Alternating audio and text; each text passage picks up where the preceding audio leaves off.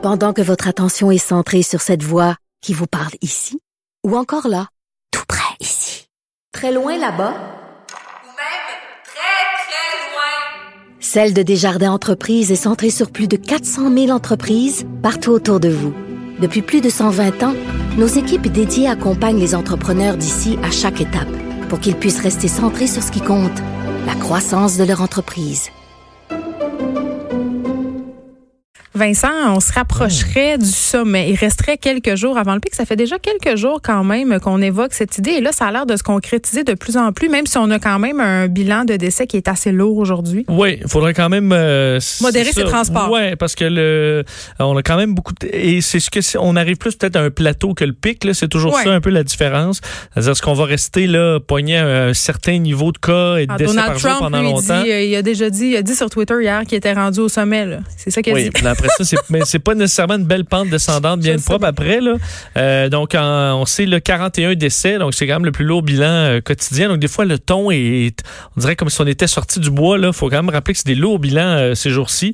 881 cas de plus, donc ça, quand même, c'est une hausse aussi on s'y attendait. quotidienne. On s'y attendait, c'est ce qu'on explique aussi selon les modèles. 47 nouvelles hospitalisations, donc 679, 15 aux soins intensifs. Donc, le réseau qui est en masse capable de supporter tout ça. Environ 700 lits. Pas de problème. On expliquait aussi que 90% des décès, c'est 70 ans et plus. L'autre, enfin, 9% c'est 60 à 69 ans. Donc, écoute, en bas de 60 ans, c'est 1 là. Oui, on parle de gens qui ont des problèmes C'est ça, je pense que c'est important de le souligner. Là. Ce sont des gens qui avaient des maladies chroniques, donc des indices de morbidité plus élevés que la normale. Le danger pour la jeunesse, c'est vraiment d'être un vecteur là, et de le propager. On va faire un tour à la paire de questions maintenant. Écoutez, euh, dans les euh, CHSLD, euh, actuellement, on en a 106 qui ont été euh, rapportés. C'est-à-dire que ce sont des gens qui sont dans qui, qui étaient originellement dans le CHSLD. Une proportion est allée à l'hôpital. Euh, je trouve que c'est bien important de comprendre. Ce qu'on classifie ici, c'est l'origine des personnes. C'est pas toutes les personnes en CHSLD qui vont nécessairement à l'hôpital, mais celles qui, il y en a quelques-uns qui y vont. Donc, 49 des gens proviennent du milieu des CHSLD. Après ça, il y en a 22 qui proviennent directement du domicile, 22 des résidences pour personnes âgées, et puis il y en a 2 qui était en CH euh, directement. Il y a 5 qui est inconnu. donc, c'est encore dans le milieu de CHSLD où on a le maximum de personnes décédées, parce que c'est là aussi où se retrouvent les personnes les plus malades euh, comme telles, qui ont des maladies chroniques de façon importante et d'autres types de maladies. Pourquoi, euh, à ce compte-là, les gens peuvent, les proches peuvent-ils encore aller visiter les leurs personnes euh, proches dans les euh, CHSLD, ce qui n'aurait pas fallu interdire parce que pour des motifs humanitaires, je crois que c'est encore euh, permis à certains endroits. Pourquoi ne pas les avoir interdits plus tôt dans votre stratégie? Bien, je veux juste dire qu'on on, très tôt, on interdit les visites dans les centres de personnes âgées. On fait une exception pour les personnes qui vont mourir, donc qui sont en fin de vie je pense que ce serait pas humain de dire à un enfant, vous pouvez pas, vous pouvez pas une dernière fois voir euh, votre père ou votre mère. Donc, euh, on prend les précautions euh, nécessaires, mais je pense que c'est tout simplement une question humaine. Prochaine question, Louis Lacroix, Cogeco Nouvelle. Monsieur le Premier ministre, Madame McCann, Monsieur Arruda, est-ce que c'est possible d'avoir des précisions sur les six centres de personnes âgées que vous avez nommés, à savoir combien il y a de décès dans ces... Euh, parce que vous dites que c'est ce sont les endroits critiques. Combien il y a de décès dans ces établissements-là? Combien de gens ont testé positif? Est-ce que vous avez des données en ce sens-là? Oui. Euh, CHSLD Sainte-Dorothée, 16. Euh, Notre-Dame de la... Des décès, oui. Euh, Notre-Dame de la Merci, 13. la Salle, 7. Alfred Desrochers, 5 la flèche 20 et la pinière 10. Oui, excusez-moi, je prends des... euh, hier, vous avez créé une espèce de, mouvement d'optimisme dans l'industrie de la construction, Monsieur, monsieur Legault, euh, en ce sens que vous avez dit, ben peut-être qu'on pourrait rouvrir euh, en gardant certaines mesures de distanciation. Euh, on me dit qu'il y a des entreprises de construction qui ont été submergées hier d'appels de clients, etc. Est-ce que vous pouvez être plus précis, d'une part, sur le, sur le moment où vous comptez euh, permettre euh, l'ouverture de cette industrie-là, que vous avez déjà qualifiée d'essentielle pour euh, le support économique de l'économie québécoise? Oui. Ben, écoutez, là, euh, on prévoit dans les prochains jours atteindre euh, le pic. là. Donc, il faut s'assurer que ça soit vrai. Euh, donc, que les chiffres se maintiennent. Ça fait quelques jours que les chiffres d'hospitalisation se maintiennent. Bon, J'aurais dû commencer par dire j'ai besoin du OK du docteur Arruda. Là, Donc, on- je travaille fort là-dessus. Mais c'est pour ça aujourd'hui que je disais 99% des décès sont chez des personnes de 60 ans et plus. Donc, que des gens plus jeunes aillent travailler dans le secteur euh, de la construction, si ils vont pas proche des personnes de 60 ans et plus, je pense que les risques sont euh, limités. Donc, euh, évidemment, on va suivre dans les prochains jours l'évolution des données, continuer à avoir des discussions, mais je pense que faut quand même commencer à penser à, à ce que, euh, ben, on voit les chiffres de chômage, là, les centaines de milliers de Québécois qui sont euh, en problème financier, que s'il n'y a pas trop de risques, d'être capable de réouvrir, rester à deux mètres. euh, donc, euh, c'est ce qu'on va suivre dans les euh, prochains jours. Puis là, ben, on va se donner un plan. Euh, puis euh, au début, ben, on va se concentrer sur les entreprises où les personnes sont capables de rester à deux mètres. Prochaine question, Geneviève Lajoie, Journal de Québec, Journal de Montréal. Bonjour. Euh, donc, vous venez d'en parler. On semble comprendre que le déconfinement que vous prévoyez est notamment ciblé en fonction des personnes plus à risque. Donc, les aînés pourraient être confinés plus longtemps. Est-ce que aussi vous envisagez un déconfinement plus régional? Ben, euh, beaucoup discuté de ça. hein. Je commence à être spécialiste en santé publique. Euh, J'ai posé la question, étant donné que Montréal est peut-être déjà au pic, est-ce qu'on commence par Montréal ou on commence par les régions? Ils m'ont dit que c'est une très bonne question. C'était euh, la première réponse. Mais ce que je comprends, c'est qu'étant donné qu'il y a plus de cas à Montréal, même si on commence à être sur la pente descendante, on va peut-être avoir plus de cas que ceux qui n'ont pas encore atteint le pic dans certaines régions. Donc, il y a encore un besoin d'avoir plus de données pour répondre à cette question-là. C'est ça que j'ai compris. Vous avez quelque chose? Mais si vous me permettez, oui, votre question est, est pertinente. On se la pose à chaque jour, mais je voudrais vous dire une chose. hein.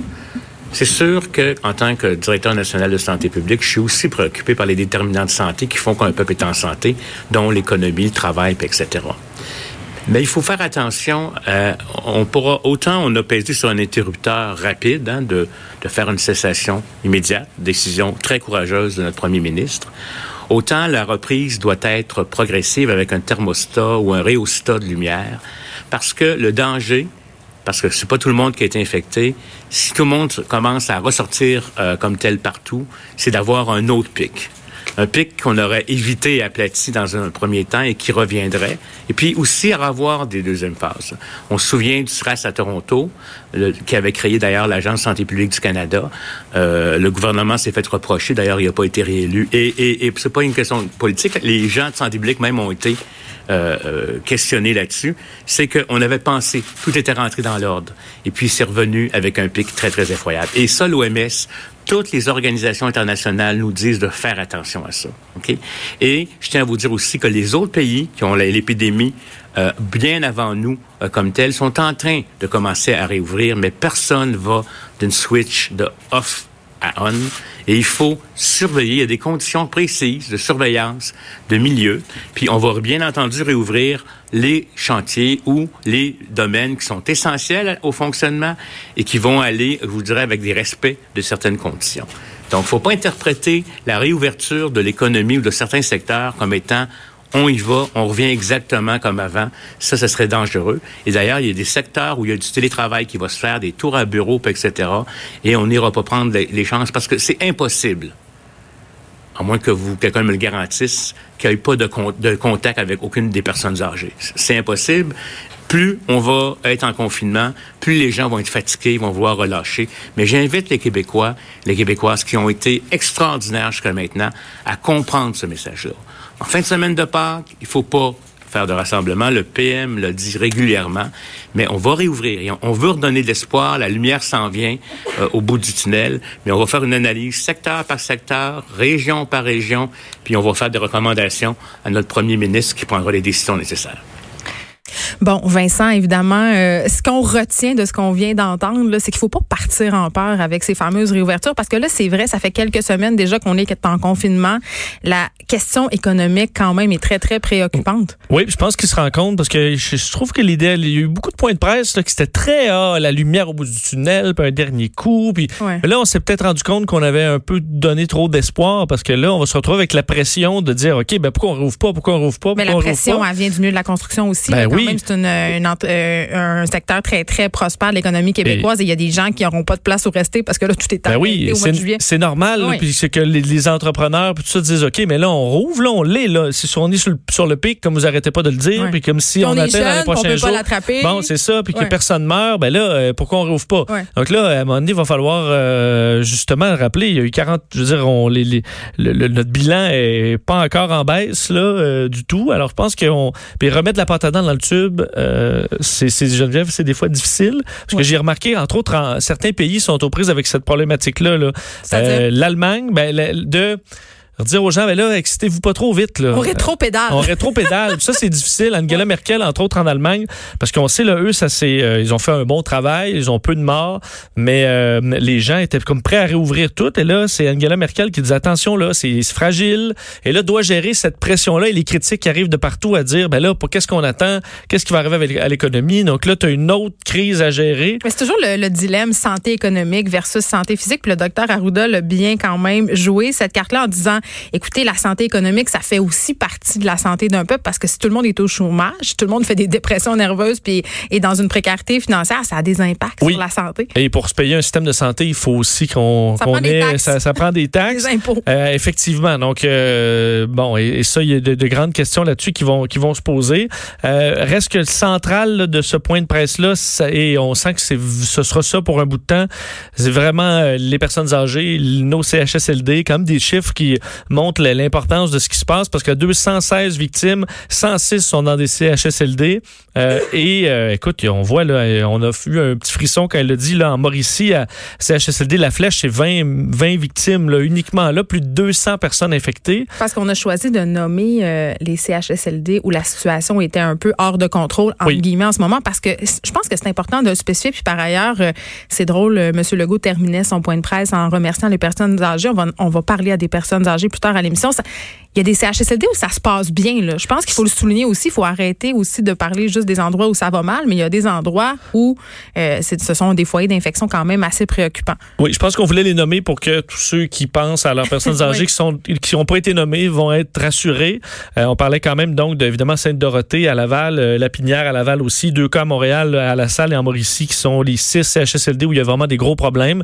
On voulait dire pour le reste, qu'on avait donné des gros chiffres à un moment donné là, de résidences et de CHSLD par centaines qui avaient eu des cas, mais dans plusieurs cas, on a réussi à à arrêter là, la propagation, mais dans d'autres, on sait que ça a fait des ravages.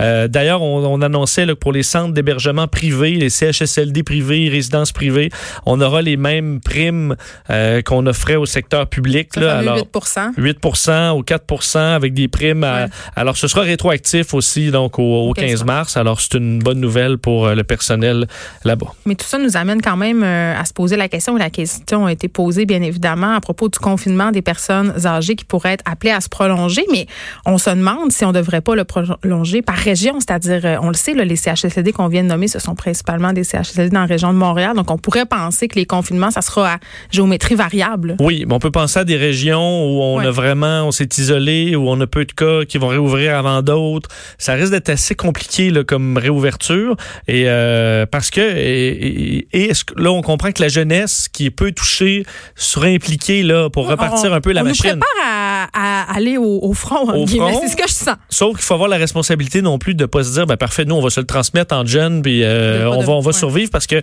reste les personnes âgées, ils ont besoin d'être euh, nourris, ils ont besoin d'être logés, ils ont besoin de gens qui. Alors il faut pas que ça circule non plus trop parce que ça va finir par entrer quand même dans une population plus âgée. Puis aussi, euh, bon, on a parlé à des médecins, puis on l'a vu aussi un peu partout dans le monde. C'est pas parce qu'on est jeune qu'on peut pas développer des complications. ça se peut aussi, c'est un virus respiratoire. On sait jamais comment le corps va réagir. Fait que qu'on retient de ce point de presse-là, c'est qu'il faut pas vendre la peau de l'ours avant de l'avoir tué. On doit continuer nous rappelle qu'en fin de semaine, c'est Pâques, puis qu'on oui. se réunir. D'ailleurs, euh, répéter que, ben, à part qu'on appelle euh, nos parents, nos familles. Il a pleuré, Oui, il a, il a, pogné le moton en, parlant de sa mère. Euh, il y a eu un petit moton, je pense, Monsieur Legault, et c'est normal, c'est un être humain. Il à mon avis, il s'ennuie de, de, de, prendre sa mère dans ses bras, donc on l'a senti un petit trémolo là, dans son point de presse. Il nous le montre bien, son côté humain depuis le début, Monsieur Legault, c'est ce qu'il pense est une de ses forces dans ce contexte-ci.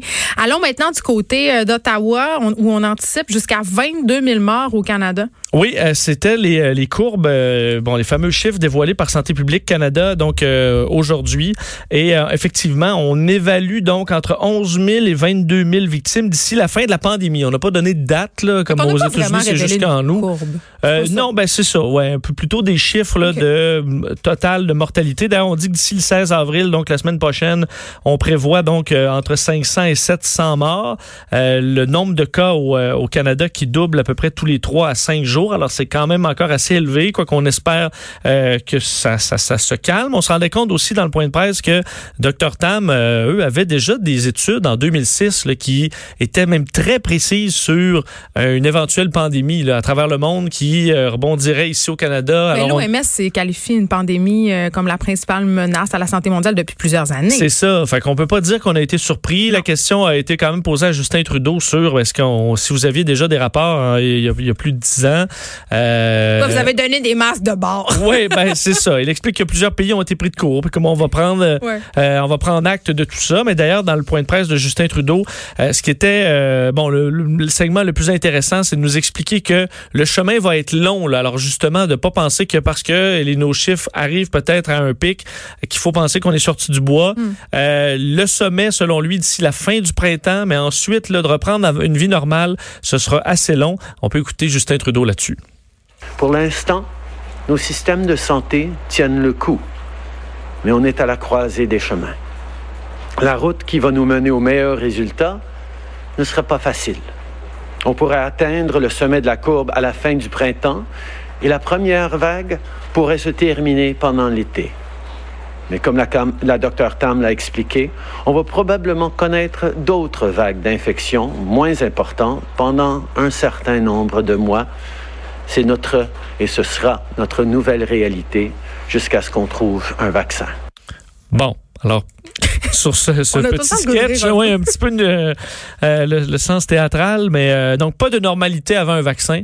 Euh, c'est ce que dit Justin Trudeau. Donc oui, on réouvre en partie, mais on peut refermer ensuite certains secteurs de l'économie ou certains secteurs, tout ce cas régionaux. Bon, des, on dit la même affaire finalement au provincial et au fédéral aujourd'hui. Exactement. donc il faut faire des deuils de certaines choses, mais en même temps on va être content de retrouver certaines choses aussi qui vont réouvrir, mais ce sera en mouvance, disons, avec des vagues qui vont aller et revenir, mais on l'espère avec de plus en plus d'outils euh, pour, euh, pour lutter efficacement. Moi, j'ai une question euh, pour toi, Vincent. Je sais que vous en avez parlé un peu avec Mario, là, mais Justin Trudeau, est-ce qu'il va revenir parmi les gens à un moment donné? Parce que là, c'est un des seuls qui gouverne en quarantaine? C'est très spécial. Oui, je, t'avoue que je ne peux pas te donner de réponse. Là. On sait qu'il va retourner de temps en temps, se faire une saucette là, dans le monde, mais ensuite, il revient en télétravail, là, puis il dit... Là, il veut montrer l'exemple. Oui, mais l'exemple, c'est un chef d'État au point de presse de midi, là, pourrait très bien être à côté de ses, euh, de, ses collègues qui font les points de presse euh, intéressants où on donne des, vraiment des, détails importants. Pourquoi on le garde là, honnêtement? Euh, Mystère. On le saura peut-être un jour, mais c'est un mystère quand même.